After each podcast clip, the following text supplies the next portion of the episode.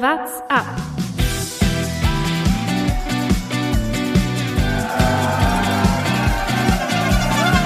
Alle rüber, Jatzak, alle! Alle rüber!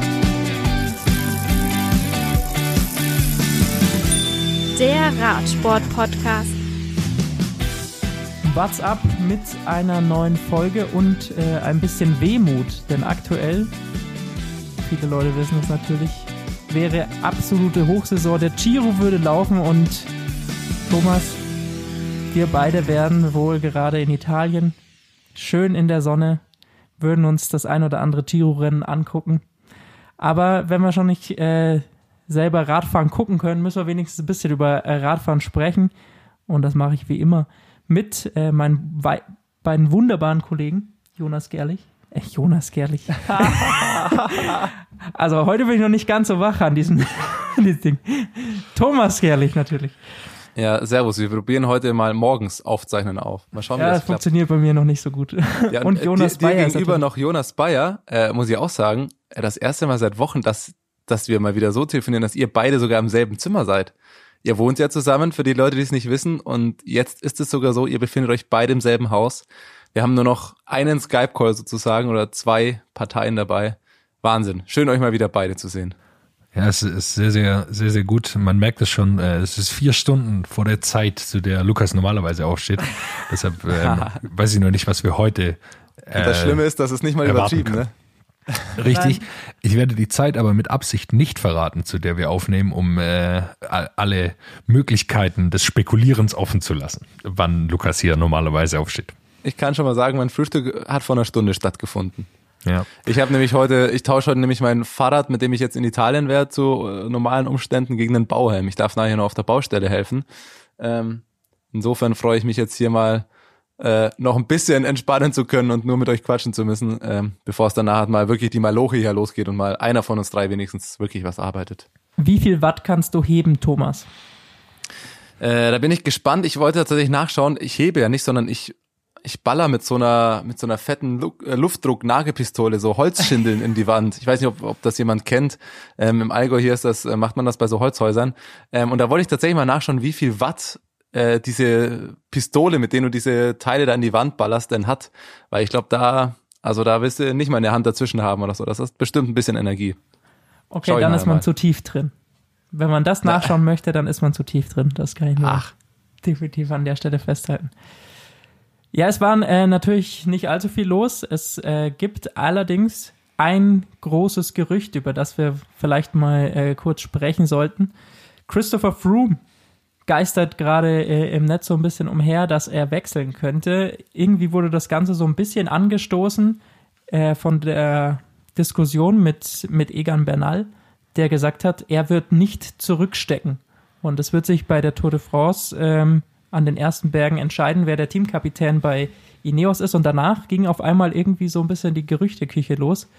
Christopher Froome nicht mehr bei Ineos, sondern da kamen einige Teams, die da irgendwie rumgegeistert sind. Movistar war mal, dann Israel Cycling Academy war auch, ähm, oder Israel, Israel Startup Academy, wie sie ja heißt. Startup Nation. Israel Startup Nation. Startup So, Nation. zweimal falsch Ah, ja, gesagt, ja. Lukas. Noch einmal, dann bist du raus. Dienstagvormittag. nee, aber äh, Früh. Christopher Froome, was haltet ihr davon? Ja, ich glaube, man, man muss es auf jeden Fall mal von der Seite aufrollen, dass äh, Egan Bernal natürlich das verständlich ist, dass er sagt, ja, nee, äh, ich reise jetzt da nicht irgendwie als Helfer an, sondern der äh, hat letztes Jahr die Tour de France gewonnen, der will jetzt natürlich nicht äh, hier als, als vierter Mann nochmal anreisen. Äh, deshalb ist es für mich von der Seite auf jeden Fall verständlich. Von Chris Froome, mich erinnert das auch so ein bisschen an, äh, wenn ich an Football denke, an Tom Brady, der so viele Titel mit den Patriots gewonnen hat. Und ich denke, Chris Froome, der will schon auch nochmal beweisen, dass er von ein anderes Team gewinnen kann. Eddie Merckx hat sich jetzt gemeldet und gesagt, ja, das wird sehr schwer für Chris Froome, wenn er für ein anderes Team fährt, die Tour de France zu gewinnen. Und ich glaube, da ist schon auch noch was in der Luft, dass äh, Chris Froome das beweisen will, dass es, dass er eben so ein guter Fahrer ist und nicht nur einfach die Teamtaktik und die Trainingsmethoden von Sky äh, ihn zu den Titeln gebracht haben, sondern dass es auch von ihm abhing. Aber bei welchem Team hätte er denn da wirklich eine Chance? Also ich muss ja sagen, ich glaube irgendwie nicht so wirklich an das Gerücht, aber lass mich da gerne überraschen. Ich fände es schön, wenn da mal was, was passiert. Äh, aber ich stelle mir gerade Chris Froome so an der Tour de France Etappe im Team Movistar vor und äh, die Teamorder geht mal komplett in die Hose und äh, da löst sich alles auf. Finde ich eine wunder wunderbare Vorstellung, einfach weil ich es äh, unterhaltsam fände. Aber in welchem Team will er denn da wirklich äh, gegen dann äh, einen Egan Bernal bei Ineos da antreten? Also das, das kann ich mir tatsächlich nicht ganz vorstellen. Äh, und das ist ja auch die Frage, was es ihm bringt, wenn er da das Team wechselt, obwohl er bei Ineos alles hätte, ähm, um was er braucht, um zu gewinnen. Wenn er denn fit genug ist, das weißt du ja nie. Nach der Verletzung äh, wäre es ja nicht das Verwunderlichste, wenn er nicht mehr in absoluter Topverfassung wäre. Das ist jetzt natürlich alles Spekulation. Aber natürlich, wenn ein Egan Bernal, wir haben es angesprochen, letztes Jahr die Tour gewonnen, äh, super junger Fahrer von seinen Leistungsdaten, ein absolutes Talent. Also da muss man als auch als Team, als Ineos irgendwann mal den Schritt gehen und dem dann irgendwann sagen, okay, man setzt auf die Karte, weil der ist offensichtlich die Zukunft. Ähm, und ich fand es ehrlich gesagt hauptsächlich überraschend oder spannend, dass, dass Egan Bernal sich halt jetzt anders äußert als noch im Herbst. Ne? Als die Tour vorgestellt wurde, die Etappen, das war glaube ich im November oder so, da war der noch ganz, ganz demütig und hat noch gesagt, nee, also Froome wird der Kapitän und für ihn wird er fahren und alles. Äh, und jetzt kommen solche Töne, also ob das jetzt über das gestiegene Selbstbewusstsein von Bernal kommt oder ob man bei Ineos vielleicht weiß, ja, hm, vielleicht ist Froome doch nicht ganz bei 100 Prozent nach seiner Verletzung. Das ist jetzt seine Spekulation. Ja, ich glaube auf jeden Fall, dass, dass Benal auch äh, da äh, dazugelernt hat. Also er hat einfach gemerkt, dass, äh, dass er so ein guter Fahrer ist und es wird ihm sicher auch noch ein, zwei Mal gesagt worden sein von seinem Berater slash Manager, dass er äh, da jetzt auch Ansprüche stellen kann und nicht einfach nur äh, bei Ineos äh, dankbar sein muss, sondern er kann jetzt auch inzwischen Forderungen stellen. Ich denke, als Tour de France-Gewinner kann man immer Forderungen stellen. Nach Sympathie muss ich aber natürlich sagen, wünsche ich mir eigentlich die Konstellation, dass Froome noch bei Ineos bleibt. Bernal und Froome sich einfach auf den ersten Etappen gegenseitig betteln und der lachende Dritte einfach The G, Jaron Thomas ist, der am Ende sagt, Jungs, streitet euch mal, ich fahre da vorne weg und dass der dann das holt. ja. Also es wird nur noch über Bernal und Froome gesprochen und dann vergisst er halt, ja, du hast halt auch einfach noch Jaron Thomas im Team. Also das klingt so, als ob er so ein, so ein kleiner Helfer wäre oder irgendwas. Also der ist er ja auch noch. Aber alles, wie gesagt, äh, noch viel Gerücht, also da ist noch nichts Offizielles dabei und ich bin da bei Thomas ähm, so wirklich dran glauben, dass da dieses Jahr wirklich noch was passiert. Kann ich erstmal noch nicht, aber wir werden abwarten und, und sehen. Vielleicht ist jetzt der Zeitpunkt da, dass äh, Ineos das erste Mal nicht schafft, wirklich Ruhe im Team zu halten, sondern äh, das wird, glaube ich, spannend zu sehen sein, ob sie da einen internen Kampf richtig ausbrechen lassen oder den nicht würde verhindern können, auf jeden Fall. Würde natürlich den anderen Teams in die Karten spielen, ne? Jumbo Wismar würde sich wahrscheinlich auch denken, ja, schön, bisschen Unruhen oder so, haben wir auch nichts dagegen. Wer auf jeden Fall dem Ganzen nicht dazwischen funken wird, zumindest bei der Tour de France, ist äh, Richard Carapaz. Der hat auf jeden Fall schon gesagt, sein Hauptziel für dieses Jahr ist der Giro. Und wir hatten ja so ein bisschen Sorge, dass der Giro von den Starbesetzungen her ein bisschen schwächer sein könnte, wenn alle bei der Tour fahren wollen. Aber ähm, auch Nibali hat angekündigt, er fährt beim Giro und auch Remco Evenepoel. Also von dem her so schlecht wird der Giro auch nicht werden. Ist aber schon lustig, dass du Remco zu den Gesamtwertungsfahrern. Ich äh, spreche nicht über Gesamtwertungsfahrer ja, okay. bei, bei okay. Remco, sondern klar, Nibali und, und Carapaz haben die Gesamtwertung und Remco aber halt auch einer, wo man Bock hat, auch Etappen zu sehen, wo es mal nicht ins Hochgebirge geht. Ja, absolut richtig. Äh, Trek, Team Trek äh, plant es so, Richie Port geht wieder zur Tour, Nibali macht den Giro. Äh, so ist da die Aufteilung und äh, dann dadurch wird sicherlich auch ein guter Giro werden. Äh, allein schon, weil die zwei dabei sind. Und es werden sicher noch weitere kommen, die da mitfahren wollen. Bis zum Supersonntag wenn Paris-Roubaix, wo älter und Giro gleichzeitig sind. Das wird herrlich. Aber wir wollten äh, nochmal was klarstellen, ne? gerade zum Thema ähm, Giro oder Touraufteilung, weil uns auch ein Hörer nochmal geschrieben hat in der letzten Folge, dass das äh, ein bisschen falsch übergekommen ist bezüglich äh, was Maximilian Schachmann fährt, weil wir ja gesagt haben, ob äh, Schachmann Tour auf Gesamtklassement fährt oder äh, dann doch eben sehr starker Helfer für Buchmann ist. Klar, unter normalen Umständen wäre das ja geplant gewesen, dass Schachmann die Tour gar nicht fährt. Ähm, das äh, ist ja klar, dass darum ging es uns ja, glaube ich, äh, in der letzten Folge gar nicht so, ähm, sondern mehr um dieses Gedankenspiel, dass wenn Schachmann die Tour fahren würde, würde das wahrscheinlich in aktueller Konstellation nicht äh, vor Emanuel Buchmann, oder? Was meint ihr dazu? Ja, äh, ich glaube, aktuell gibt es niemanden bei Bora, der vor Emanuel Buchmann äh, fährt. Äh, Schachmann ist sicherlich auch sinnvoll, wenn er da gar nicht bei der Tour mitmacht, weil er ähm, einfach auch seine Freiheiten dann mehr bekommt, wenn er außerhalb äh, außerhalb von Buchmanns Team quasi ein bisschen fahren kann. Kann er mehr auf Etappen gehen äh, und seine eigene Chance suchen beim Giro oder bei Huelta oder wo auch immer er startet. Und wenn er, bei, wenn er bei der Tour fährt, ist er sicher ein Top-Helfer. Also wird sich niemand beschweren. Das, das Schlimmste daran ist, dass wir jetzt noch drei Monate darüber reden müssen, wer wann Ja. was macht, weil bis dahin mindestens ja mal gar nichts passiert. Aber es äh, gibt zumindest schon mal die ersten Planungen und das ist ja schon mal schön, dass Ja. zumindest es so aussieht, als würde diese Radsportsaison doch noch irgendwie so ein bisschen voranschreiten. Ja, vielleicht kann so viel Sport geben, ne? Jetzt hat er irgendwie äh, gefühlt, ähm, also ich mag den Exkurs zum Fußball ja eigentlich sonst nicht so gerne, aber jetzt hat er zumindest am vergangenen Wochenende schon mal äh, die internationale Sportwelt so ein bisschen nach Deutschland geschieht, weil hier irgendwie die Bundesliga langsam wieder anläuft. Ähm, ja, vielleicht ist das ja so ein bisschen der der Turn, dass langsam unter vielen Konzepten und komischen Bedingungen irgendwas irgendwas wieder weitergeht. Strade Bianca haben sie eventuell gesagt, könnte ein Geisterrennen werden. Schauen wir mal. Das ist ja das eines der ersten äh, Anfang August oder Mitte August. Das Witzige ist, dann sehen die halt am Berg die Fahrer genauso aus wie wir, nur auf teureren Fahrrädern, Lukas. Weil wenn du leidest und da stehen keine Personen, die mit Fahnen und dich anschreien und sonst wie, dann sehen die auch einfach nur so, so schlecht aus wie wir. Dann hängt Ja, die Zunge runter, das aus. Gesicht, ist, das Gesicht ist schief und die leiden. Ja, das, das. Man sieht auf den Kameras auch, dass sie, dass Natürlich sie schneller sind als schneller. wir, Thomas. Aber an sich ist das natürlich, denkst du ja schon so, ja, dann sieht das schon so ein bisschen aus wie einfach jeder Hobbyfahrer, der sich da hochquält. Ich filme dich mal mit einem Helikopter und dann vergleichen wir das. Klar, zahl mal vom WhatsApp-Spesenkonto, oder? Den Helikopter. So machen wir Klar. das. Fahr mal Stel- Stelvio rauf. Nee, aber auch bei den äh, Frauen ähm, sind so langsam die Planungen in Gange und da gab es eine Meldung, die ein bisschen verwundert hat. Eine der Grand Dames aus äh, den Niederlanden wird abtreten, allerdings erst kommende Saison. Anna van de Breggen wird dann allerdings als äh, sportliche Leiterin weiterhin im Radsport erhalten bleiben, aber zumindest mal könnte es sein, dass diese holländische Dominanz so Mühe kleiner wird. Ja, ob es kleiner wird, kann man immer nicht sagen. Die haben so viele Leute immer am, am Start. Lisa Brennauer hat ja hier im Interview, wer da nochmal reinhören will, äh, kann das gerne machen, hat auch gesagt, dass die mit acht Leuten dann zu einer Weltmeisterschaft ankommen, die alle gewinnen können. Also die Dominanz ist schon, schon riesig. Ähm, sie will wohl auch Olympia mitnehmen, so wie es scheint. Ähm, und daneben ihre Karriere beenden. Und bei Olympia will sie sicher nicht äh, einfach zum Spaß mitfahren. Davon, davon würde ich jetzt mal ausgehen. Ich bezweifle, dass irgendwelche holländischen Radfahrerinnen jemals einfach nur zum Spaß irgendwo mitfahren. Dann schauen wir auf die Highlights dieser Woche. Ja, sagen. vor allem auf, äh, auf Aufreger. Da gibt's seit gestern Abend ja doch äh, was zu besprechen.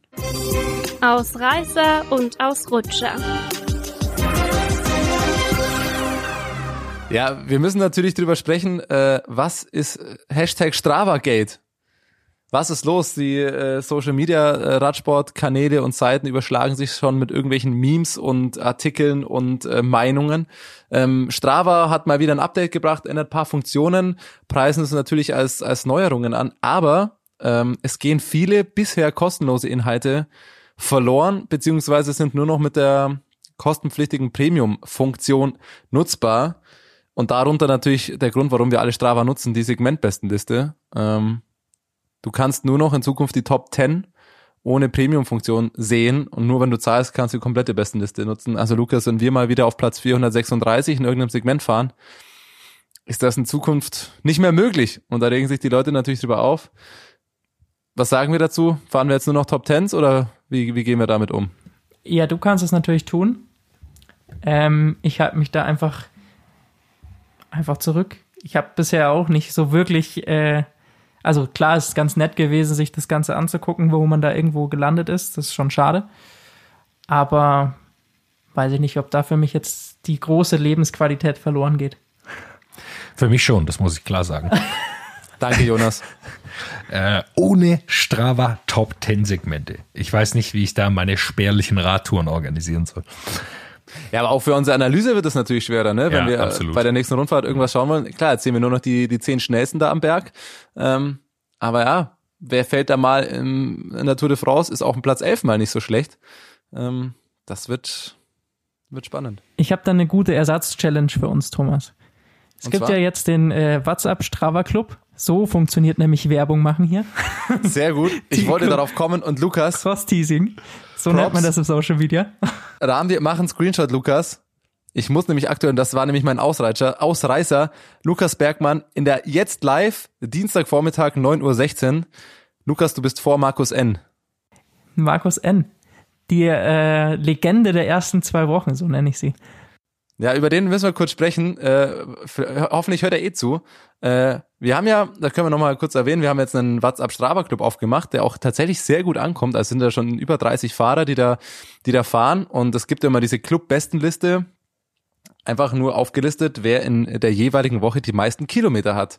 Und in den ersten zwei Wochen war da an Markus N. nahezu kein Vorbeikommen. Ähm, und da könnte man jetzt natürlich ein Stravazen-Segment machen. Aber das Ding ist einfach nur, der Kerl fährt eh, also der hat schon knapp 8000 Kilometer, glaube ich, in diesem Jahr, also schon, schon sehr, sehr viel. Ähm, aber meine Highlight-Touren sind einfach, und da ist der Grund, warum er sich diese Wertungen immer holt. Der Kerl fährt mit dem Rad zur Arbeit. Um 3.50 Uhr geht's los, 25 Kilometer. Ähm, und er schreibt dazu zwei Grad, Regen, Schneeregen und er ist ohne Handschuhe gestartet. Also wer um 3.50 Uhr 25 Kilometer zur Arbeit fährt bei Schneeregen, ah, der hat das auch verdient. Der hat sich definitiv Platz 1 im äh, WhatsApp-Club verdient. Er hat das, Props dafür, aber ganz kurz, Jonas, ich muss auch noch sagen, wir können das jetzt mal ankündigen, Lukas, dann ist der Druck ein bisschen höher. Wir haben es uns immer noch zum Ziel gesetzt, irgendwann mal muss auch einer von uns da in der besten Liste ganz oben stehen. Ähm, wir müssen jetzt ein bisschen unsere aktuelle Halbarbeitslosigkeit ähm, ausnutzen und einfach unter der Woche mal Kilometer spulen, dass uns die Wochenendfahrer nicht mehr überholen können. Wir müssen jetzt, irgend- irgendwas müssen wir jetzt machen, weil sonst wird das nie was mit uns. Ich war einmal Dritter. Ein Italienurlaub wäre, glaube ich, ganz hilfreich. Ja, einmal Trainingslager. Das, das wäre schön. ich wollte noch hinzufügen, wenn er keine Handschuhe hat, er hat offensichtlich das Heinrich Hausler gehen, der dafür bekannt ist, nie mit Handschuhen zu fahren und äh, ist eigentlich auch nie kalt, äh, egal bei welchem Klassiker. Äh, das sowas braucht er nicht. Hat er vielleicht was von dem abbekommen? Soll er uns vielleicht mal mitteilen, der gute Markus? Vielleicht. Aber alle von euch, äh, also von Hörern, die Strava nutzen äh, und da gerne beitreten möchten, kommt dazu, bettelt euch mit uns und mit äh, allen WhatsApp, Watt Heinis da.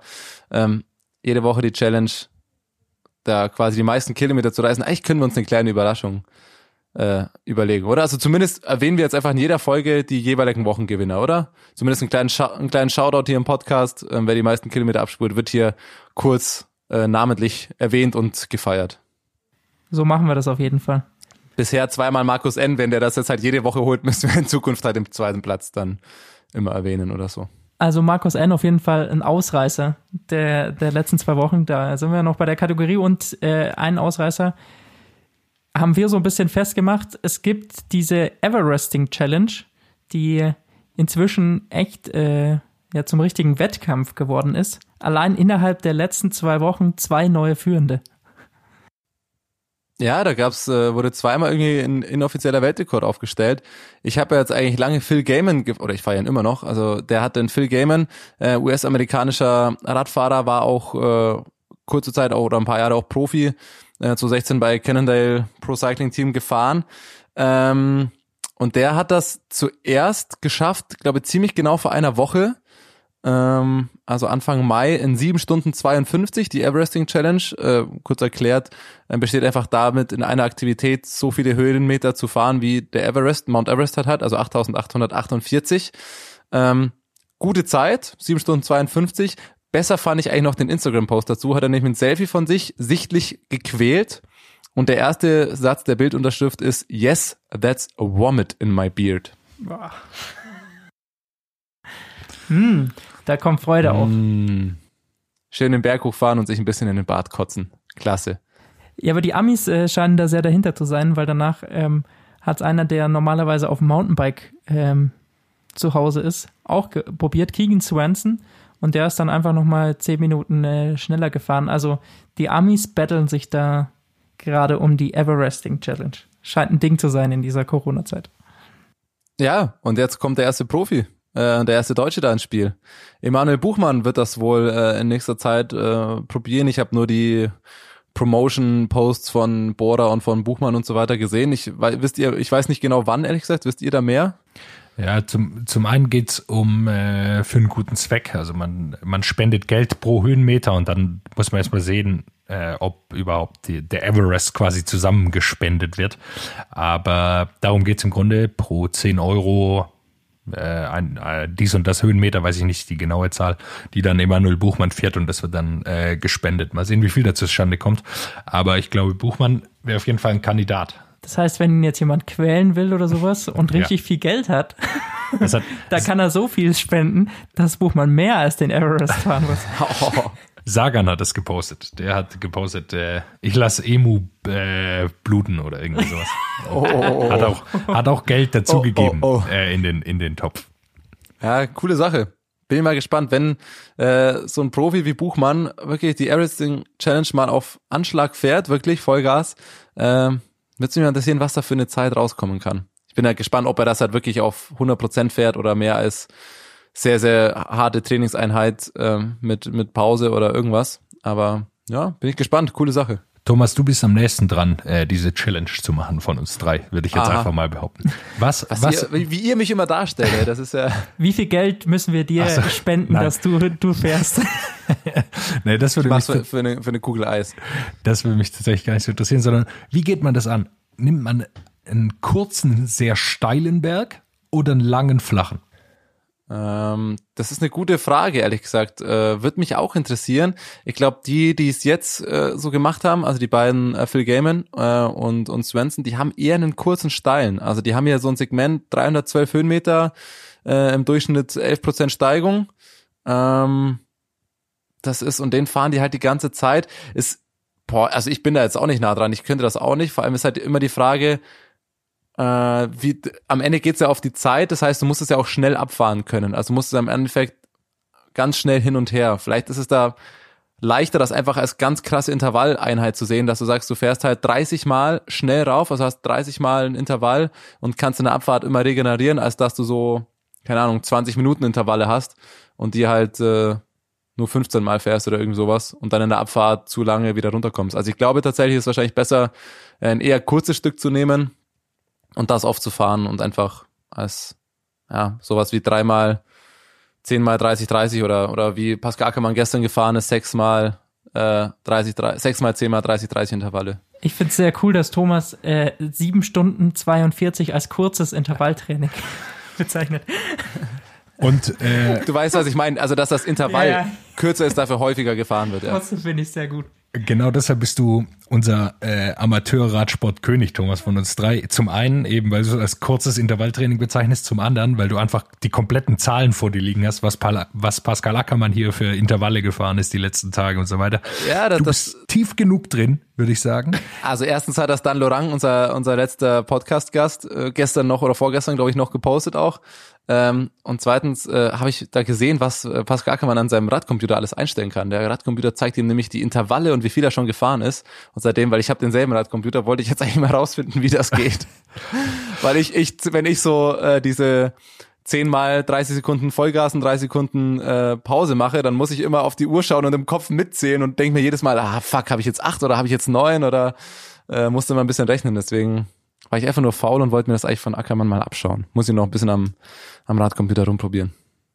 Dennoch, du bleibst, bleibst mein König des Amateurradsports. Ich danke, versuche danke. mich zum König der äh, Ludwigs-Maximilians-Universität zu machen. Zu der muss ich nämlich jetzt weitergehen, äh, zu einem Semester. Ihr habt einen Ganz Interviewgast. kurz, was hast du für ein Seminar? Erzähl doch mal kurz. Ich habe äh, Umweltsoziologie, heißt das Seminar. Oh, sehr schön. Ja, Und das findet jetzt über Skype quasi statt. ja, das wird über Zoom Oder- oder- oder Zoom, ja. weiter, Kann man da nicht auch einen Teil des Radfahren, einen Aspekt des Radfahrens vielleicht Vielleicht, reinnehmen? vielleicht setze ich mich auf? Bergis Rolle und äh, Umweltsoziologie. Sieht man dich da in dem, in dem Se Seminar? Call? ja. Oh, setz dich bitte auf die Rolle. Aber Alle so am Schreibtisch mit ihrem Block und Stift und äh, Jonas Bayer schwitzend oberkörperfrei auf der Rolle. Ah, das, das würde ich gern sehen. Ja, oberkörperfrei weiß ich nicht, ob mich da alle sehen wollen. Aber äh, nichtsdestotrotz soll es ja noch nicht vorbei sein mit WhatsApp. Nein, wir haben noch einen Interviewgast, äh, mit dem ihr zwar jetzt sprechen werdet, weil es bei mir zeitlich tatsächlich gar nicht geht. Marlon Wörndl. Viel Spaß mit dem Interview. Genau, Marlon Wörndl heute, unser Interviewgast. Äh, Marlon, ich hoffe, ich trete dir jetzt nicht zu nahe und meins auch gar nicht böse, wenn ich sage, ein Interviewgast, wenn man nur den Namen hört, wissen vielleicht auch viele Radsportsfans nicht direkt, mit wem wir sprechen oder, oder was du machst. Ähm, wir können es aber kurz einordnen. Ähm, naja, in einer guten Woche wären Lukas und ich jetzt eigentlich mit sechs anderen Personen in einem äh, eigens angemeldeten WhatsApp-Team bei einem Radrennen am Start gewesen. Das Zöttler Gold Race im Allgäu gibt's erst seit letztem Jahr. Wir hatten uns dieses Jahr gedacht, wir machen da mit, ähm, bestehend aus einem Zeitfahrprolog am Freitag äh, und einem äh, Rennen am Samstag. Zwei Viererteams hatten wir angemeldet wäre unser erstes Rennen gewesen. Wir waren super motiviert, äh, hatten das ganze Wochenende schon geplant und dann, ja, ich muss nicht sagen, woran es liegt, dass es nicht stattfinden kann.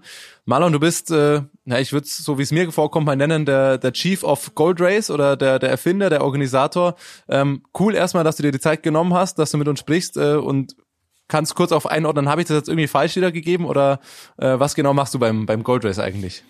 Ähm, ja, erstmal danke für die Einladung. Hat mich sehr gefreut, dass wir hier über unser kleines Goldrace reden können. Ähm, du hast es eigentlich ganz richtig, ähm, ja, mich, mich richtig vorgestellt. Ähm, ich bezeichne mich eigentlich selber immer so ein bisschen als Hans Dampf in allen Gassen. Ähm, aber ist, im Endeffekt ähm, ist es genau so, war mehr oder weniger der Erfinder mit äh, zwei anderen Jungs hier von uns aus der Agentur. wir sind alle selber leidenschaftliche Radsportler und haben uns immer irgendwo oder haben irgendwo immer diesen, diesen Traum gehabt, ein eigenes Radrennen an den Start zu bringen, was wir im letzten letztes Jahr endlich geschafft hatten. Und ja, dieses Jahr hätte es eigentlich in die glorreiche zweite Auflage gehen sollen. Äh, stattdessen haben wir leider alles absagen müssen. Ähm, also völlig richtig anmoderiert. Ähm, als, als Journalist lernt man, dass man so die Fragen, über die der Interviewgast wahrscheinlich nicht so gerne spricht, eigentlich äh, hinten rausstellt. Also man versucht natürlich immer am Anfang so eine Frage, wo, wo der Interviewgast äh, gerne drüber, drüber spricht. Trotzdem ist es einfach die Frage, die mich am meisten äh, interessiert. Deswegen stelle ich sie ausnahmsweise gleich mal am Anfang. Ganz ehrlich, wie tief sitzt ihr in der Scheiße nach der, nach der Absage? Ähm, ja, wir sitzen ziemlich tief in der Scheiße, ähm, aber wir haben eins, ähm, was uns eigentlich die Hoffnung gibt, dass alles gut wird. Ähm, wir haben ein saugeiles Team ähm, und wir schauen, dass wir alle so zusammenbleiben können und im nächsten Jahr einfach das, das Feld von hinten noch mehr aufrollen können. Und mit, mit den Dingen, die wir, die wir da betreiben in unserer Agentur, wir machen ja nicht nur das Gold Race, wir machen auch andere Veranstaltungen, deswegen hocken wir wirklich tief in der Scheiße, ähm, versuchen wir so zusammen zu bleiben und im nächsten Jahr einfach nochmal Gas zu geben und das Ding, Ding zu rocken. Ja, man kann es ja kurz erklären. Du hast gesagt, ihr organisiert auch andere Rennen. Äh, ich bin nämlich auch, äh, ähnlich wie ihr, auch noch doppelt betroffen. Ihr organisiert auch noch den Allgäu-Triathlon. Äh, Wäre ich tatsächlich auch gemeldet gewesen, auch zum ersten Mal in diesem Jahr. Auch der findet nicht statt. Ähm, da gab es jetzt diese, diese Gegenmaßnahmen, die ja viele Rennorganisatoren ja auch quasi äh, zur Option gegeben habt, dass man auf einen Teil des Startgeldes äh, verzichtet. Man kann sich auch alles zurückerstatten lassen. Ähm, so quasi, dass ihr halt nicht auf allen Kosten sitzen bleibt und vielleicht solche Rennen, die äh, im Kleinen organisiert werden oder neu aufgezogen werden, direkt aussterben. Wie ist diese, diese Maßnahme angenommen worden? Ähm, die Maßnahme ist ziemlich, ziemlich geil angenommen worden. Also der, uns ist da eine riesen Solidarität entgegengekommen. Ähm, es sind wirklich sehr, sehr viele gewesen, die auf einen Teilbetrag ähm, verzichtet haben, teilweise sogar auf den gesamten, auf das gesamte Startgeld. Ähm, hat uns auch so ein bisschen äh, den Rückenwind gegeben, zu sagen, wir ziehen weiter durch, ähm, weil wir dann doch wohl irgendwas haben, was den Leuten Spaß macht, was denen Freude bereitet. Und ähm, ja, es war, war für uns wirklich, wirklich toll. wir haben beim Allgäu Triathlon, der ist ja eine Ecke größer wie das Gold Race mit 3000 Teilnehmern. wir haben nicht wirklich wirklich nicht eine einzige negative E-Mail bekommen. Ähm, und das ist einfach, einfach geil gewesen, dass man jeden Morgen reingehockt hat, sich die E-Mails durchgelesen hat, die E-Mails beantwortet. Ähm, ja, es war einfach toll, was da, was uns da entgegengekommen ist, ähm, was uns natürlich auch finanziell wirklich geholfen hat, weil ähm, ist ja klar, so eine Veranstaltung beginnt nicht zwei Wochen davor, sondern äh, im Endeffekt ein Jahr davor mit den Planungen. Ähm, da fallen Kosten und da laufen die Kosten an. Ähm, man hat natürlich das große Glück, dass man in der Regel das Startgeld im Vorfeld bekommt, dass sich das Ganze von der Liquidität her super deckt. Ähm, aber wenn dann halt eben das Rennen ausfällt und ähm, 100% Rückerstattung ansteht, dann schaut es natürlich ziemlich übel aus. Und ähm, einen Teil der Kosten haben wir auffangen können. Wir haben natürlich auch mit eigenen Mitteln ein bisschen reingehen müssen. Ähm, haben halt auch das Glück, dass wir jetzt nicht nur eine Veranstaltung machen, sondern eben mehrere Veranstaltungen, was in dem Fall jetzt nicht das Glück war, ähm, aber auch noch andere Standbeine haben mit unseren Trainingslagern und Co., ähm, sodass wir im, im Gesamtkonstrukt so weitermachen können, ähm, einfach ein mieses Jahr haben.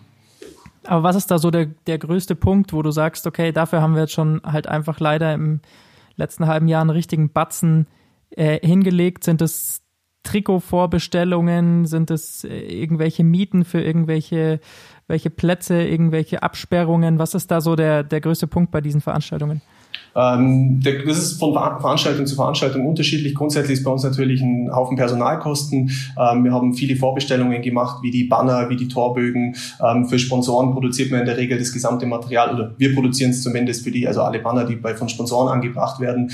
Die ganzen Kosten sind eigentlich schon komplett angefallen. Wir haben natürlich Lagerkosten, wo wir unsere ganzen Gitter untergebracht haben für, für alle Veranstaltungen. Äh, und so summiert sich das Ganze im Endeffekt aus. Marketingausgaben sind natürlich auch da. Die eine Anzeige hier, die andere Anzeige da, Social Media Werbung ähm, oder Paid Social Media Werbung. Also es fallen im Endeffekt alle Kosten an. Es ist noch nicht der Großteil der Kosten angefallen, sondern ähm, im, im, ja, im Mittel so circa ein Drittel bis, bis, äh, bis äh, zwei Viertel sind so circa angefallen von Kosten.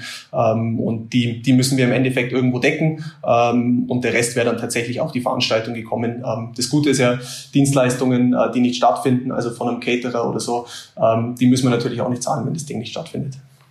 Aber was heißt das jetzt für eure Planung? Äh, sagt ihr einfach, kommendes Jahr probieren wir es oder habt ihr dieses Jahr noch, noch Events, wo ihr sagt, vielleicht können wir im Herbst äh, doch nochmal was machen? Oder sagt ihr jetzt lieber auf Nummer sicher und, und nur das nächste Jahr planen?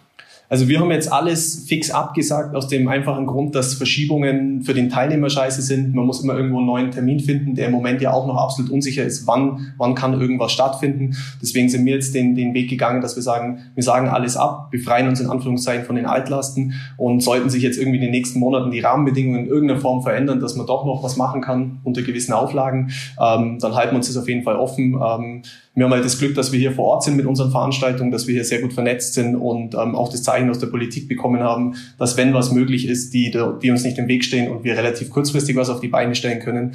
Ähm, das ist im Hinterkopf. Ähm, Im Moment ist es aber so, dass außer einer Veranstaltung, die Gründenstaffette am 26.09. eigentlich wirklich alles abgesagt ist. Und, und ja, wie gesagt, wenn sich, wenn sich was auftut, dann, dann versuchen wir zuzuschlagen. Ansonsten laufen die Planungen eigentlich fürs nächste Jahr. Ah, die Gründenstaffette äh, soll noch stattfinden? Soll im Moment noch stattfinden, am 26. Gibt's da noch Plätze? Da gibt's noch Plätze. Da gibt's noch ein ah, Lukas, wie schaut's aus? WhatsApp-Team Gründenstaffette, das sind sieben Teildisziplinen, glaube ich, oder? Sechs Teildisziplinen, Sechs. aber die große Frage ist ja, ob ihr als Radfahrer auch laufen könnt, weil vier Teildisziplinen äh, betreffen Laufen. Laufen kriege ich hin. Also lass, hilf mir mal kurz. Das ist ein Rennradstück, das ist Mountainbike zweimal, glaube ich, Uphill und Downhill, oder? Genau. Also dann ist es Trailrun und Normallauf und was ist noch? Genau, also es startet im Endeffekt mit einem Traillauf, also ein welliger Lauf, dann geht's zu einem Rennrad-Bergsprint, also wirklich nur bergauf. Ähm, dann folgt ein Berglauf auf dem Gipfel vom Gründen hoch. Ähm, dann kommt der Bergabläufer, vielleicht die, die geilste Disziplin, die rennen im Endeffekt nur ein paar Kilometer bergab äh, und überschlagen sich mehrfach. Der übergibt dann Mountainbiker so eine Trail-Downhill-Strecke äh, und zum Schluss ein Schlussläufer auf der Straße. Ähm, genau, das sind alle sechs Disziplinen. Ziemlich schnell, ziemlich knackig, ziemlich hart. Ja, ich äh, kenne ein paar Kumpels, die da mal mitgemacht haben. Äh, Lukas, ich würde sagen, wir überlegen uns das mal. Ja. Wenn alles dieses Jahr ausfällt, äh, soll ganz lustig sein. Habe ich schon lustige, lustige Bilder gesehen. Bergablaufen, das, das jetzt hin. Wäre es jetzt gemein, wenn, wenn er gerade nicht da ist, Jonas als den Bergabläufer ins Spiel zu bringen? ja, kann er sich jetzt nicht rausreden. Ähm, dann ist Jonas unser Bergabläufer. Ja, coole Sache, aber dann, dann kommen wir doch mal weg von, von jetzt Corona-Absagen und so weiter und der ganzen Kacke, sage ich jetzt einfach mal. Ähm, will ja auch eigentlich jetzt keiner ständig äh, drüber reden und drüber hören. Äh, mich würde es mal interessieren, ihr, sitzt ja an so einer Agentur, die, du hast schon gesagt, ihr organisiert ja auch so Trainingslager, ihr organisiert so äh, Events. Wie ist in so einer in so einer Agentur die Arbeit? Ich stelle mir das so ein bisschen so vor, da kommt jeder morgens mit dem Rennrad zur Arbeit, das stellt man dann ins Büro, da steht dann ein guter Materialwert im Büro rum äh, und die Mittagspause heißt, gut, äh, man setzt sich zwei Stunden aufs Bike, fährt eine Runde zusammen und, und, und dann geht's weiter und dann setzt man sich wieder an den Schreibtisch. Ja, es ist schon, schon sehr ähnlich. Also es kommt auf jeden Fall jeder mit dem Rad äh, zur Arbeit. Ähm, wir haben unsere, unsere Radstände vom Allgäu Triathlon im Garten aufgestellt. Da hängen dann die Räder mit ein bisschen Materialwert. Ähm, äh, leider ist es nicht mehr so, dass wir mittags irgendwie abhauen und, und Sport machen, sondern ähm, da wird tatsächlich zwischenzeitlich durchgebuckelt. Ähm, aber abends ist es dann wirklich so, jeder wieder raus aufs Rad und, und Mountainbiken, Rennrad fahren, laufen gehen. Also das ist sehr unterschiedlich. Ähm, wir haben ja hier vom Triathleten über Läufer, über Rennradfahrer, ehemalige Langlaufprofis ist hier irgendwie alles angesammelt. Also jeder kommt irgendwo aus dem Sport. Ähm, der Firmengründer, der Hannes, Hannes Blaschke, hat 87 beim Ironman auf Hawaii einen vierten Platz gemacht. Also hier sind eigentlich alle Sportler und, und es wird einfach gelebt. Und das ist, glaube ich, auch das Schönste hier bei uns, dass einfach so die Leidenschaft für nennen wir es mal als Endprodukt, aber für die Veranstaltungen, äh, für die Trainingslager einfach so, so im Herzen drin ist, dass es einfach Bock macht, da jeden Tag aufzustehen und irgendwie seiner Leidenschaft auch beruflich nachgehen zu können. Das finde ich ganz interessant, dass da tatsächlich äh, ist tatsächlich alle eher immer dann so aus der aus der Sportschiene kommen, die die in diesem Bereich tätig sind und gar nicht so aus dieser ja, Eventorganisation, das quasi gar nicht als, als ersten Weg irgendwie gelernt haben. Nee, also bei uns hat keiner das gelernt im Endeffekt. Wir sind da, sind da reingestolpert mit dem Allgäu-Triathlon 2013. Ähm, eigentlich hat jeder irgendwas anderes studiert. Ähm, unser, unser Designer ist eigentlich Kartograf. Ähm, der, der, der Firmengründer ist eigentlich Lehrer. Ähm, also wir haben da aus ganz unterschiedlichen Bereichen, es hat halt jeder sein Studium gemacht und irgendwie dann gemerkt, der Sport ist doch die Leidenschaft. Und ähm, ja, und dann hat sich das in den letzten Jahren hier so entwickelt, dass wir eben auf Basis von Hannes Hawaii Tours äh, und dem Allgäu Triathlon immer mehr in diesen Bereich reingekommen sind ähm, und einfach das große Glück haben, dass der Hannes äh, selber aus äh, von der Leidenschaft getragen ist und der eigentlich äh, nie Nein zu irgendeiner verrückten Idee sagt, sondern der sagt einfach, macht's mal Jungs, aber schaut's, dass es gut wird. Ähm, und mit dem, mit dem Spirit ist mir hier eigentlich jeden Tag am Werk. Das heißt, du selbst bist auch äh, bekennender Radsportfreak. Absolut, ja, absolut. Ähm, einmal draufgehockt und nie mehr abgestiegen. Ja, das, äh, wie, wie, ich stelle mir das dann auch ein bisschen so vor, wenn man dann selber so Eventorganisator wird. Ähm, du hast es mir im, im, Vorgespräch mal erzählt, du bist auch äh, schon Radmarathons und irgendwas gefahren. Fährt man dann so Veranstaltungen und denkt sich irgendwann, wow, das ist geil, ich will das bei mir zu Hause machen? Oder denkt man sich, hm, das und das finde ich jetzt nicht so geil, ich will das besser machen oder anders machen? Oder, oder wo kommt da die, die Hauptmotivation her? Ja, schon genau, genau eigentlich aus dem raus. Ähm, das Radrennen gibt's ja eben erst seit letztem Jahr. Ähm, das ist genau aus der Motivation eigentlich entstanden, wo man viele Marathons schon gefahren ist äh, und sich gedacht hat, das ist geil oder das könnte man anders machen. Äh, und wir wollten halt jetzt einfach auch mal irgendwie so ein Jedermann-Rennen an Start bringen, ähm, was ein bisschen weg ist von diesem verstaubten RTF-Stil, sondern einfach einfach den Flair hat, wie es Radfahren halt auch gerade in der Szene irgendwo hat und, ein, und ein stylisches Rennen auf, aufziehen wo, wo, wo auch die Jedermänner im Endeffekt sich so ein bisschen wie Profis fühlen, ähm, ähm, wo es Beers and Burgers gibt, wo wir einfach so, so wie wir halt leben, eine Veranstaltung auch genau in dem Konzept aufziehen, dass es eben nicht von irgendeinem Tourismusverband organisiert ist, um irgendwie die Betten zu füllen, sondern ähm, das Rennen ist eigentlich dazu da, für die Szene, für uns, dass wir einfach ein geiles Rennen haben. Ähm, und mit dem, mit dem Gedanken ist es eigentlich geboren worden. Ähm, man muss natürlich dann auf dem Weg dahin immer Kompromisse gehen, weil äh, die Frage von der Finanzierung von so einer Veranstaltung, Partner, ähm, dann entwickelt sich immer schon ein Stückchen weg von dem, wie es wie die Wunschvorstellung ist. Ähm, aber am Ende ist trotzdem was ziemlich Cooles rausgekommen äh, und hoffentlich auch für die nächsten Jahre, wo wir das dann auch zu einem Mehretappenrennen, das ist nämlich das Ziel, ausbauen. Also dass wir wirklich ein Jedermannrennen haben, das über drei, vier, fünf Etappen geht ähm, und und ähm, ja, da einfach so ein bisschen für die Jedermänner den Profisport, aber mit einem mit einem coolen Flair ähm, äh, umsetzen können. Nimm uns mal so ein bisschen mit. Wir haben jetzt gerade schon äh, gehört, was, was man alles in der Vorbereitung beachten muss mit Sponsoren, mit Anzeigen. Äh, am Tag selber könnt ihr da zum Teil bei euren Events selber mitmachen? Ist da mega Organisationsstress? Was macht ihr am Tag, wenn es Rennen ist? Das wäre die Wunschvorstellung, ähm, dass man selber mitfährt, aber es ist im, im Moment noch nicht möglich. Ähm, dazu sind wir noch zu klein. Also da ist jeder von uns wirklich ähm, an der Basis dann auch dran, von Gitter aufstellen und, und alles, was dazugehört, ähm, mit Nachteinsatz davor und Nachteinsatz danach, dass auch schnell wieder alles verräumt ist. Also da ist das ganze Team mit, äh, mit einem 24-Stunden-Programm ähm, im, im Einsatz. Ähm, ja, am, am Tag selber ist wirklich einfach nochmal diese vielen Absprachen, ähm, gerade bei einem Radrennen, das jetzt bei uns ähm, eigentlich auf den Hauptstraßen, im, im, im, natürlich auch kleine Straßen, aber auf den, auf den schönsten Straßen im Allgäu unterwegs ist. Ähm, wir schneiden im Endeffekt die komplette Verkehrsroute ab. Ähm, da ist ja die Polizei involviert, äh, Feuerwehren, THW, also die ganze Koordination vor Ort, ähm, vor Ort dann auch wirklich schauen, steht jeder Posten da, wo er stehen muss, ähm, sind, ist jede Abzweigung abgesichert. Also das ist logistisch ja ein, ein, ein Riesending, ein Radrennen, äh, ähnlich wie der Triathlon. Ich glaube, viel, viel mehr Aufwand kann man gar nicht für eine Sportveranstaltung äh, betreiben. Immer wenn man auf dem öffentlichen, im öffentlichen Verkehr unterwegs ist, kommt da einfach ganz, ganz viel zusammen und auch natürlich super viel Verantwortung, ähm, weil das Wichtigste am Ende des Tages, dass wirklich jeder heil ins Ziel kommt. Ähm, und um das zu gewährleisten, ist einfach sehr, sehr viel Organisationsarbeit notwendig. Was da an Organisation anfällt oder was man sich vorher denkt, ich stelle mir das vor, du denkst dir im Vorhinein, versuchst du alle Eventualitäten abzudecken, die es irgendwo gibt. Und jetzt habt ihr, das, das Gold Race hat letztes Jahr zum ersten Mal stattgefunden und bisher ja auch erst einmal. Was überrascht einen am Ende am meisten? Was läuft am Veranstaltungstag dann doch nochmal ganz anders ab, als man sich vorher 500 Mal durch den Kopf gehen lässt? Äh, was war da vielleicht so die größte Überraschung?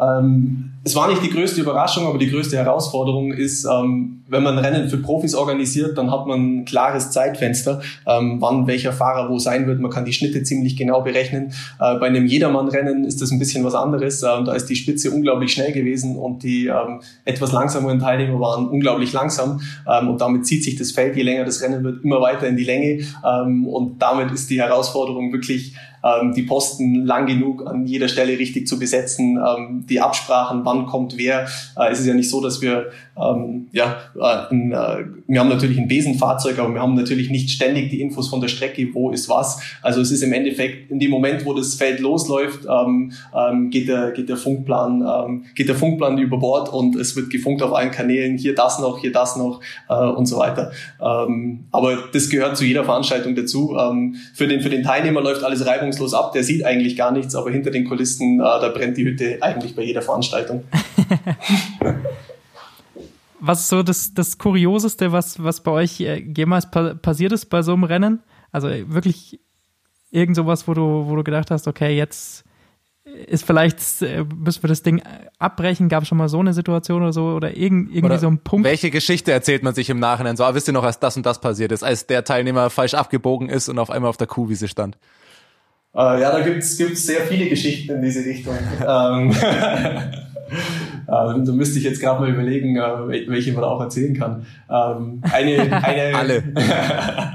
eine schöne Geschichte, die dann im, im Nachgang zum Glück alles äh, für, für alle Beteiligten irgendwie äh, lustig war und jeder darüber lachen können, war, ähm, dass das Verfolgerfeld letztes Jahr beim Gold Race ähm, hinter einem Medienmotorrad hinterhergefahren ist. Das Medienmotorrad hat die Strecke nicht ganz genau gekannt und ist an einer Abzweigung, an einer wichtigen Abzweigung rechts abgebogen äh, und das Verfolgerfeld natürlich hinterher. Zum Glück war im Verfolgerfeld ein Ortskundiger, der dann relativ schnell bemerkt hat, Jungs, wir sind auf der falschen Straße unterwegs. Ah. ähm, aber damit war es auch kein Verfolgerfeld mehr.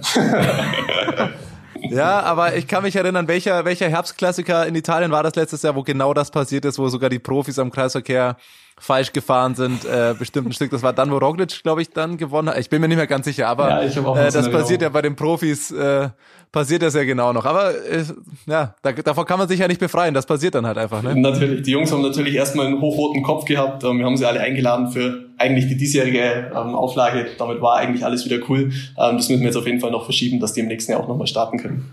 Da frage ich mich gerade, wer regt sich über sowas mehr auf? So der, der ambitionierte Fahrer, der da vielleicht eine Platzierung holen will, oder ein Hobbyathlet, dem du sagen musst, ey, du bist zwar jetzt echt am Limit, aber du musst jetzt nochmal zehn Kilometer länger fahren, weil du bist falsch gefahren. ist eine Typfrage, glaube ich. Ist eine Typfrage. Ähm, die, die waren am Ende waren alle entspannt. Es gibt immer mal jemanden, der, der sich tierisch aufregt über irgendwas. Ähm, aber im Endeffekt ist es immer nur im, im Eifer der Emotionen und nach ein paar Minuten oder ein paar Stunden kühlt das alles ab und alle sind wieder cool. Weil am Ende des Tages geht es ja wirklich darum, Spaß zu haben. Und der Spaß ist deswegen ja auch nicht geringer, weil man mal irgendwo eine Abzweigung nicht erwischt hat. Natürlich darf es nicht passieren. Es war auch alles perfekt ausgestellt. Es war wirklich unser Motorrad, der einfach ja, ähm, mehr mit Filmen beschäftigt war, als ähm, auf der Strecke zu bleiben. Ich sag's immer wieder, die Journalisten bei sowas, ey, kannst du vergessen. was, was mich noch interessieren würde, weil du ja gesagt hast, du äh, bist selber auch schon, schon Ötztaler gefahren, das heißt, du kennst äh, diese Veranstaltungen. Es ist inzwischen, wenn man sich so die Entwicklung der letzten Jahre anguckt, ich erkenne es nur von meinem äh, Vater, der früher da auch Dolomiti und sowas äh, gefahren ist, und da hat man sich einfach für angemeldet. Und inzwischen, ähm, ja, ist das Ganze so überlaufen. Ich habe wollte mich dieses Jahr, hatte ich auch überlegt, ob ich mich für ein, für ein Dolomiti anmelde. Äh, hätte dann ja jetzt eh nicht stattgefunden, aber inzwischen ist das nur noch mit Losverfahren möglich. Äh, zum Teil muss man für, für Jedermann-Rennen auch schon Qualifikationen und sowas fahren. Wie erlebst du diesen, diesen Boom und diese Veränderung, dass da auf einmal so eine Masse an Sportlern bei diesen Freizeitevents, sage ich mal, äh, inzwischen an den Start gehen? Ähm, zwei Gedanken. Also das eine ist natürlich geil, dass so viele Leute sich dafür interessieren. Ähm, ist ja auch im Endeffekt cool, dass, dass viele Leute einfach Sport machen, sich irgendwo ein Ziel setzen, da mal mitmachen. Ähm, aus Veranstalter-Sicht ist natürlich genial, wenn eine Veranstaltung relativ früh ähm, ausgebucht ist, dann hat man einfach eine klare, eine klare Zahl, mit wie vielen Teilnehmern man planen kann. Man kann eigentlich die ganze Organisation darauf abstimmen. Ähm, das ist eigentlich aus, aus organisatorischer Sicht perfekt. Aus Athletensicht finde ich finde ich sehr schade, dass man sich für viele Veranstaltungen sehr früh anmelden muss.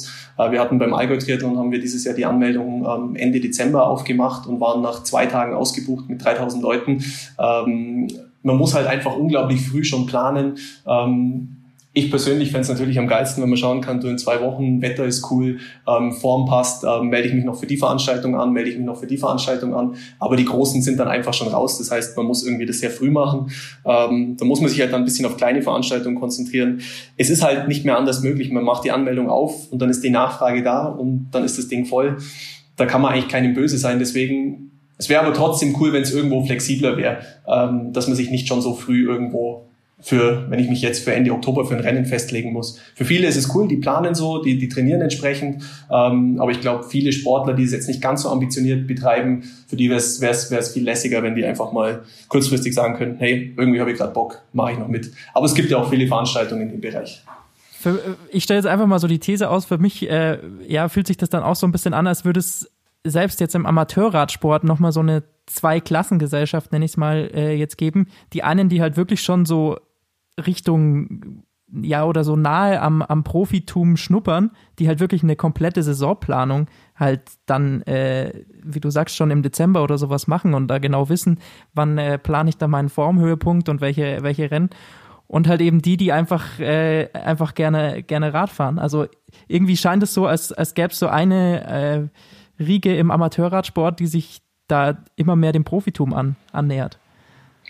Ja, das, äh, das ist auf jeden Fall so. Ähm, es gibt, ich glaube, es ist einfach, es ist ja auch cool, wenn, man so einen Sport betreibt, dann möchte man irgendwo auch besser werden, möchte effizienter werden. Und dann kommt man ja auch, auch als nicht so ambitionierter Radsportler relativ schnell mal an den Punkt, wo man sagt, hey, Trainingsplan, hey, mal den Formhöhepunkt mal wirklich austesten, was kann, was, was bin ich im, in, äh, ähm, in der Lage zu leisten. Ähm, und dass der, der Sport an sich, glaube ich, tendenziell immer genau in die Richtung geht, dass man immer versucht, stärker zu werden, schneller zu werden, ähm, zahlt halt auf das genau ein. Ähm, da, dagegen gibt's halt auch einfach unglaublich viele, die einfach nur Radfahren, alle möglichen Sportarten machen. Das ist das, was wir jetzt beobachten, dass es immer mehr Leute gibt, die gar nicht mehr nur fixiert sind aufs Rennradfahren, die auch Mountainbiken gehen. Und das, das löst sich so ein bisschen auf. Man definiert sich nicht mehr über die Sportart, sondern eigentlich so übers Aktivsein und, und dann halt auch spontan ein bisschen switchen, mal hier ein Mountainbike-Marathon, hier mal ein Rennradrennen. Ähm, ja, also da ist auf jeden Fall ziemlich Bewegung drin. Und wenn wir jetzt auch doch nochmal auf dieses Corona-Thema zurückgehen, ist es ja auch unglaublich geil, also gerade bei uns im Allgäu, ich denke, das ist bei euch, ähm, bei euch ähnlich, wie viele Leute jetzt wieder auf dem Fahrrad hocken und draußen rumfahren, die alten Rennräder aktiviert haben ähm, und wieder sehen, wie wenig man eigentlich braucht, eigentlich nur so ein Sportgerät und äh, im Idealfall ein bisschen Sonnenschein, ähm, um, um, um glücklich zu sein, ähm, ist es ja auch wieder was, was Schönes, das zu beobachten. Ich habe gestern erst wieder mein altes Stahlrennrad äh, zum ersten Mal seit über einem Jahr wieder gefahren. Ich musste leider hergeben, weil äh, ich übergebe es jetzt quasi meinem Bruder, den ich jetzt aber, wie du sagst, zum Rennradfahren äh, angefixt habe und der braucht ein Rennrad. Habe ich gesagt, nimmst mein altes. Ja. Kleine Abschiedstour noch auf dem Stahlrennrad gestern durch die Sonne. Äh, kann Sehr ich jedem empfehlen, der noch so ein altes Rad zu Hause stehen hat. Muss man ab und zu mal machen. Dann, dann lernt man auch das neue Rad wieder zu schätzen, wie, wie, wie ja, schnell genau, es eigentlich mit dem ist. Ich, ja, genau, mit dem fahre ich dann heute wieder zurück und äh, an der 14% Wand nachher freue ich mich wieder, dass ich dann wieder ein paar Kilo weniger habe. Ja. Aber eine, äh, eine Sache, weil du jetzt gerade gesagt hast, man braucht eigentlich äh, gar nicht so viel. Es ist ja dann trotzdem, äh, muss ich sagen, ist Rennradfahren doch so ein bisschen auch, gerade was auch diese Radrennen und so weiter angeht, zum Elitensport ein bisschen äh, geworden. Weil wenn man sich auch guckt, wie sie Preisgelder sich entwickelt haben, äh, wie beurteilst du das? Weil ich meine, so als Student äh, überlegt man sich tatsächlich dann doch immer zweimal, ob man sich dann äh, für so ein Radrennen anmeldet, äh, zwecks Geld. Also es gibt ja dann halt auch im Ausland, wenn es ein bisschen größer ist, dann ist man halt gleich äh, mehrere hundert Euro los. Mhm. Ja, ähm, ist genau so. Also wenn man wirklich an den großen Rennen teilnehmen muss, äh, will, ähm, dann kostet das Ganze natürlich ein bisschen mehr. Wir haben beim Gold Race wirklich darauf geachtet, dass es äh, für jeden Geldbeutel leistbar ist ähm, und das wollen wir auch in Zukunft so beibehalten. Also unser Ziel ist jetzt nicht da irgendwie Nachfrage hochschrauben, um dann die, um dann die Startgelder anzuheben, sondern das soll wirklich ähm, einfach ein Rennen sein, wo jeder teilnimmt, wo jeder Bock drauf hat. Ähm, ja, kann, kann, man, glaube ich, keinem Veranstalter verübeln. Die Kosten für so eine Veranstaltung steigen auch immer mehr. Ähm, Gerade das Thema Ehrenamt, also eine Veranstaltung hängt ja wirklich von den ehrenamtlichen Helfern ab, ähm, ob man die zusammenbekommt. Ähm, das geht immer stärker zurück. Ähm, man muss auch für die Helfer jetzt irgendwie Pakete schnüren, ähm, um, um, um das attraktiv zu machen, dass man da mithilft, sei es ein T-Shirt, sei es eine Cappy, sei es die Verpflegung. Ähm, und wenn man das dann alles hochrechnet, dann ist das doch kein kostenloser ehrenamtlicher Helfer mehr, sondern da stehen dann auch irgendwo Kosten dahinter. Ähm, das heißt, es ist unglaublich teuer und es ist auch unglaublich schwierig, so eine Veranstaltung wirklich auf die Beine zu stellen ähm, und, und entsprechend die, die Erlösquellen oder die Finanzierungsquellen für gerade für im, im, Amateursport oder Breitensport ähm, sind einerseits natürlich die Sponsoren, dann hat man in der Regel, wenn es gut läuft, noch eine Unterstützung von den Gemeinden, von den Städten ähm, und dann sind es die Startgelder von, äh, von den Teilnehmern, die das Ganze finanzieren müssen. Ähm, und es gibt, glaube ich, sehr, sehr, sehr, sehr, sehr wenige Veranstaltungen, die wirklich viel Geld verdienen. Die meisten laufen irgendwo auf eine schwarze Null raus ähm, und werden eigentlich wirklich getragen von, von viel Leidenschaft vom Team. Ähm, ist beim Gold Race im ersten Jahr dasselbe gewesen, im zweiten Jahr wird es auch so sein. Ähm, wir versuchen halt da auch irgendwo über alle Stellschrauben, ähm, sei es ein Tourismus, den irgendwo mit an Bord zu holen ähm, und im Endeffekt alle, die von so einer Veranstaltung, wo Leute zusammenkommen, profitieren, ähm, auch irgendwie an Bord zu holen, dass sie sich finanziell beteiligen, dass wir eben das Startgeld für den Teilnehmer nicht zu hoch machen müssen. Ähm, das sind halt die Herausforderungen, die man halt hat in dem Bereich. Gerade wenn man eine kleine Veranstaltung ist und organisch wachsen will, ohne dass man jetzt da irgendwie viel Geld reinpumpt oder es ist irgendein Firmen-Event, sondern einfach, ja, Leidenschaft kommt immer wieder das Wort, aber das ist es halt einfach. Ähm, das, das Ganze treibt. Was mich jetzt auch noch interessieren würde, ähm, jetzt habt ihr, sagst du, das, das Gold Race idealerweise äh, Traumvorstellung in ein paar Jahren ist das mehrere Etappen und wird größer. Ähm, den Allgäu Triathlon, den ihr organisiert, der ist ja schon ein wirklich sehr gestandenes Rennen, wo ich sehe im Hintergrund bei dir an der Wand das Foto letztes Jahr Jan Frodeno äh, der ja. wird den meisten ein Begriff sein, immerhin lang, also Ironman-Weltmeister. Äh, dieses Jahr wären ja, glaube ich, auch Anne Haug, amtierende Ironman-Weltmeisterin, äh, da gestartet. Also es sind die absoluten Profis ihrer Sportart dort. Was mit so einem Wachstum und so Profi-Teilnahme ja auch mit einhergeht und eigentlich ja wahrscheinlich auch im Amateurradsport vielleicht bei den ambitionierteren Thema sein soll, ist, ist, ist das Thema Doping oder Dopingkontrollen. Wie ist das denn bei solchen Rennen, wenn jetzt das, das Zöttler zum Beispiel bei hochzieht, ähm, äh, das Gold Race hochzieht, ähm, Kommt da die WADA oder irgendwer dann auf euch zu? Müsst ihr da im Vorhinein irgendwas erfüllen? Geht ihr da in eine, in eine freiwillige Vorleistung? Wie, wie ist das so im, im Amateurradsport? Äh, ist Doping da ein Thema? Ob Doping ein Thema ist, kann ich dir nicht sagen. Ähm, beim Gold Race wird es so sein, ähm, wenn, wenn man äh, in, in den Lizenzbereich reinkommt, da sind die Dopingkontrollen natürlich vorgeschrieben. Für uns sind jetzt beim, beim Gold Race keine Dopingkontrollen vorgeschrieben, die wären freiwillig. Ähm, freiwillig können wir es in der Größenordnung gar nicht im Moment noch nicht leisten, weil es einfach Geld kostet uns als Veranstalter. Ähm, deswegen haben wir jetzt im ersten Jahr und werden es auch wahrscheinlich im nächsten und im übernächsten Jahr davon absehen. In Zukunft, wenn das eine gewisse Größenordnung erreicht, dann wird es auf jeden Fall stattfinden. Beim Allgäu Triathlon findet es statt. Ähm, es ist halt natürlich auch nur Stichprobenartig und, und, und, und nicht flächendeckend. Ähm, ich glaube, im, im Jedermannsport muss man einfach dran appellieren, ähm, dass man, dass jeder für sich sauber fährt. Ich meine, welchen Nutzen hat man davon, äh, gedoptes Gold Race zu gewinnen? Ähm, ja, das, das ist dann jedem, jedem selbst überlassen.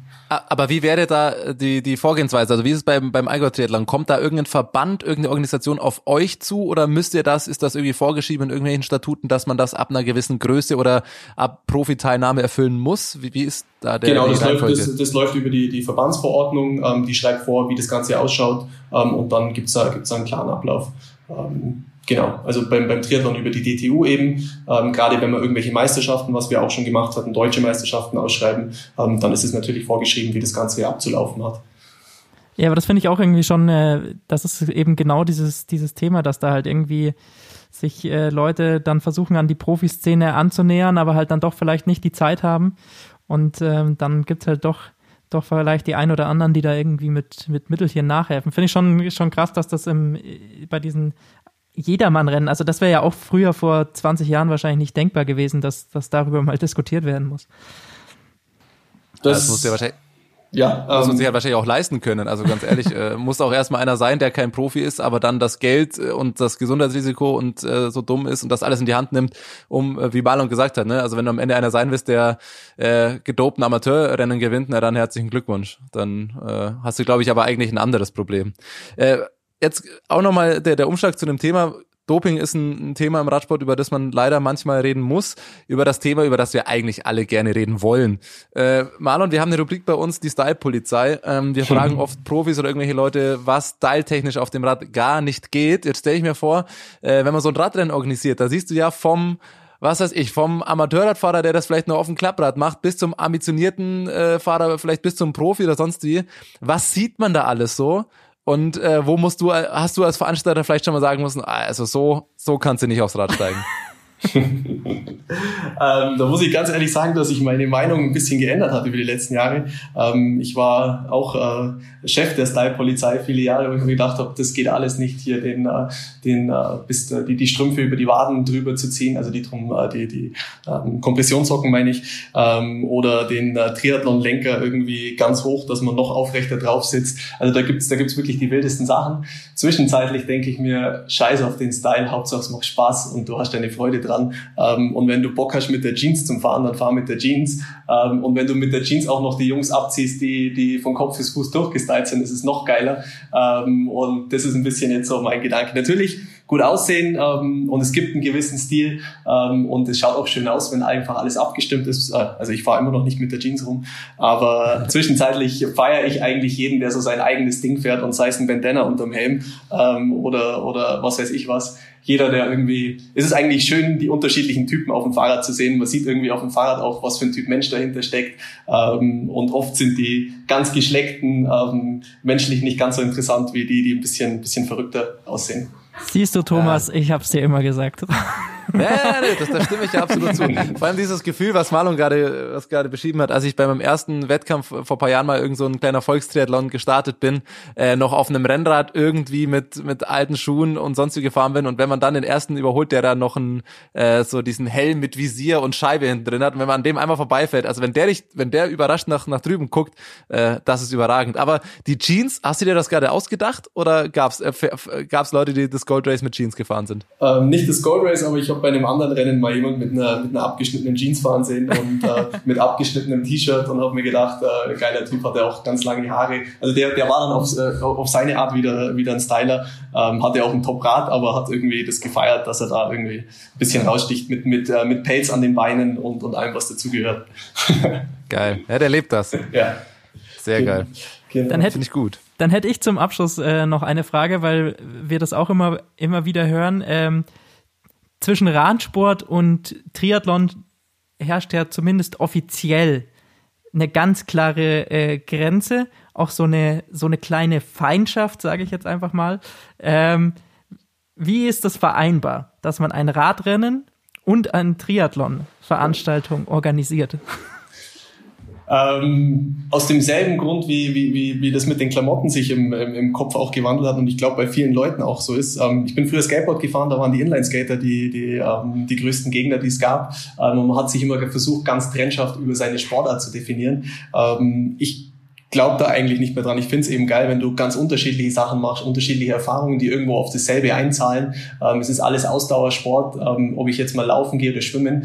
Ähm, ich finde es eigentlich ziemlich cool, wenn du, wenn du am nächsten Morgen aufstehst. Ich habe jetzt zum Beispiel mir frischen Mountainbike äh, zugelegt und bin jetzt äh, absolut geflasht, die ganze Zeit irgendwelche Trails runterzufahren, ähm, wo ich früher immer gedacht habe, was sollen das, diese Mountainbiker mit ihren, mit ihren windigen, weiten Klamotten. Ähm, und jetzt, äh, jetzt denke ich mir, hey, es ist einfach viel schöner, irgendwie neue Erfahrungen zu machen und gar nicht so limitiert im Kopf zu sein, sondern einfach frei zu sein, das zu machen, worauf man in dem Moment Bock hat. Das ist eben, wie gesagt, auch unsere Philosophie hier im Unternehmen, einfach das machen, worauf man Bock hat und da gar nicht irgendwelche, ja, ähm, nicht bestehenden Grenzen einzuhalten, weil im Endeffekt sind es ja, ja, man limitiert sich ja nur selber und, und warum, warum das machen.